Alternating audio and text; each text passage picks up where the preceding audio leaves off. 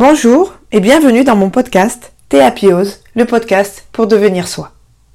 Aujourd'hui, on va parler de comment faire le bon choix.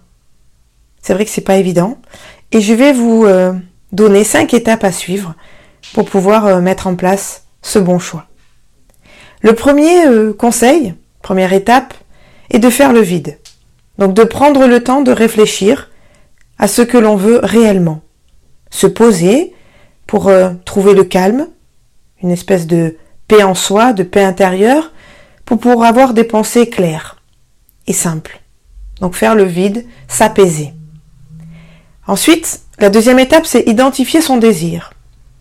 Parce que c'est vrai que c'est pas évident de savoir concrètement ce que l'on veut.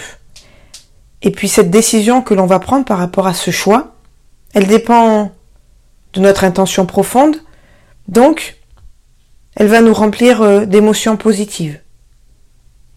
Identifier son désir, c'est, si vous hésitez, prendre le temps. Le temps de penser à votre projet. Soyez attentif à ce que vous ressentez, à vos émotions, afin de cerner exactement ce que vous voulez. Parce que identifier son désir, ça peut aussi euh, être stressant, angoissant. Alors à ce moment-là, il faut bah, prendre le temps tout simplement de analyser cette situation et puis de prendre le temps de voir ce qui est euh, possible ou pas. Donc prenez vraiment le temps d'identifier votre désir. La troisième étape, bien sûr, c'est d'écouter votre intuition. En écoutant votre intuition, vous allez pouvoir euh, capter les signes, être à l'écoute pour euh, quelque part entendre ou écouter les messages de votre petite voix intérieure. Ça paraît parfois surprenant, mais c'est vrai que on a tous cette petite voix en nous qui est là, qui nous permet de réfléchir, de nous apporter des réponses, et parfois on ne l'écoute pas. Alors oui, il faut prendre le temps d'écouter parce que, comme je dis souvent, on a en nous toutes les réponses à tout ce dont on a envie. On sait à l'intérieur de nous comment il faut procéder, mais souvent on ne s'écoute pas, on ne s'entend pas, on ne s'accepte pas. Donc prenez le temps vraiment d'écouter votre intuition. Ensuite, euh, la quatrième étape, c'est se relier aux autres. Parce que souvent, la décision que l'on va prendre, qu'on veut prendre, elle n'implique pas que soi. Donc il faut aussi euh, présenter cette étape aux autres, leur euh, expliquer votre décision avec les avantages, ce qui va changer, vos pourquoi, pourquoi entreprendre ce changement, et puis soyez à son écoute, attentive.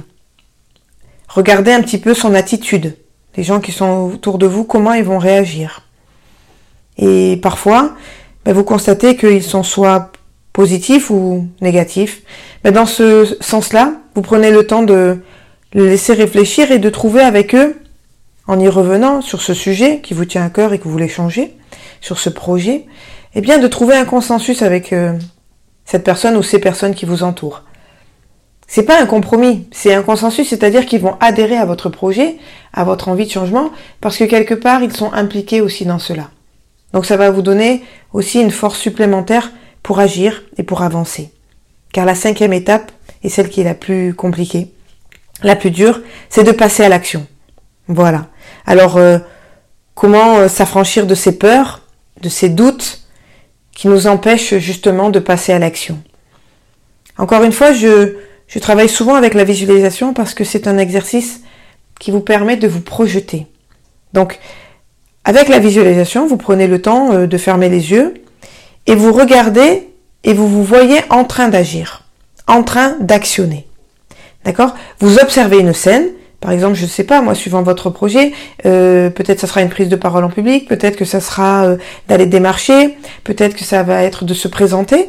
Eh bien, en fait, dans votre tête, vous observez en fermant les yeux cette scène. Vous l'imaginez. Vous la prévoyez avec les acteurs autour, l'environnement, ce que vous allez peut-être ressentir, la sensation de votre pouls qui accélère, euh, euh, une petite transpiration, euh, les mots qui se perdent et tout ça. Et en fait, vous observez cette scène.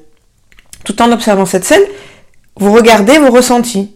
Vous les projetez en fait.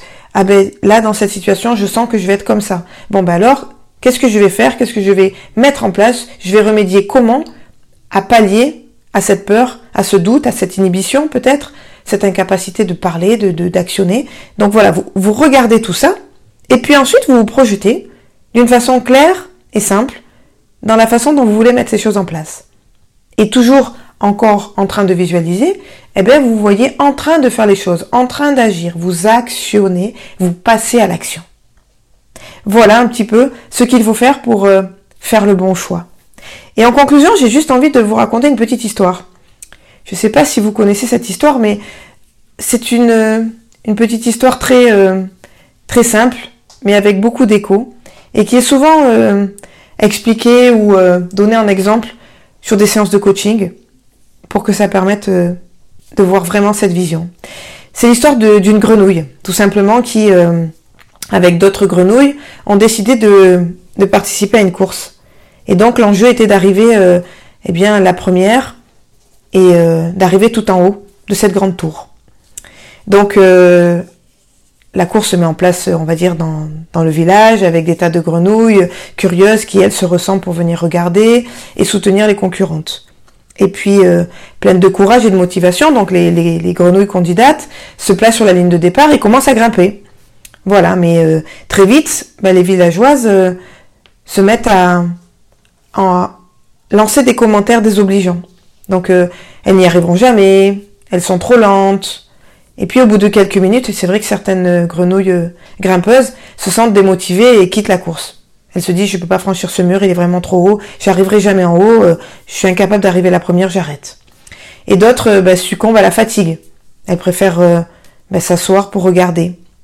Et puis les commentaires sont toujours repris de plus belle, hein, euh, pour qu'elle se prenne. Si c'était possible, on l'aurait fait avant elle. Euh, euh, on n'a jamais vu pareil sottise, des grenouilles qui se mettent à grimper, à sauter de plus en plus haut pour franchir un mur, mais c'est n'importe quoi. Et effectivement, même les, les, petites concurrentes, qui malgré leur courage, elles commençaient à, mesurer les difficultés de leur projet, eh bien, elles quittent la course les unes après les autres.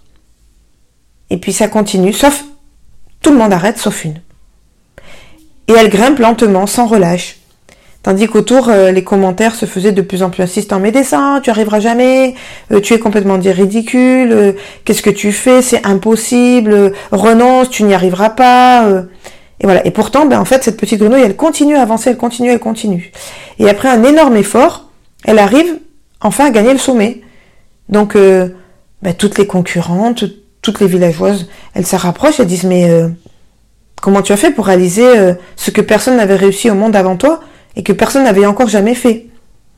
Et euh, ben, l'une d'entre elles, elle s'approche pour lui demander, bon vas-y, donne-nous euh, ta source de motivation, ta recette, comment tu as fait? Et bien en fait, on se rend vite compte que cette petite grenouille, tout simplement, cette petite championne, cette championne, elle était sourde.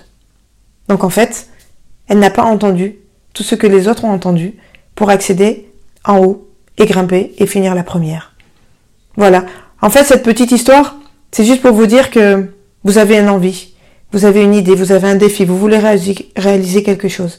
Lancez-vous. N'écoutez pas tout ce qu'on vous dit autour qui est négatif, qui vous empêche d'avancer, qui vous empêche de progresser. N'écoutez pas toutes ces choses qui sont nuisibles à l'envie d'avancer et de mettre en place votre projet.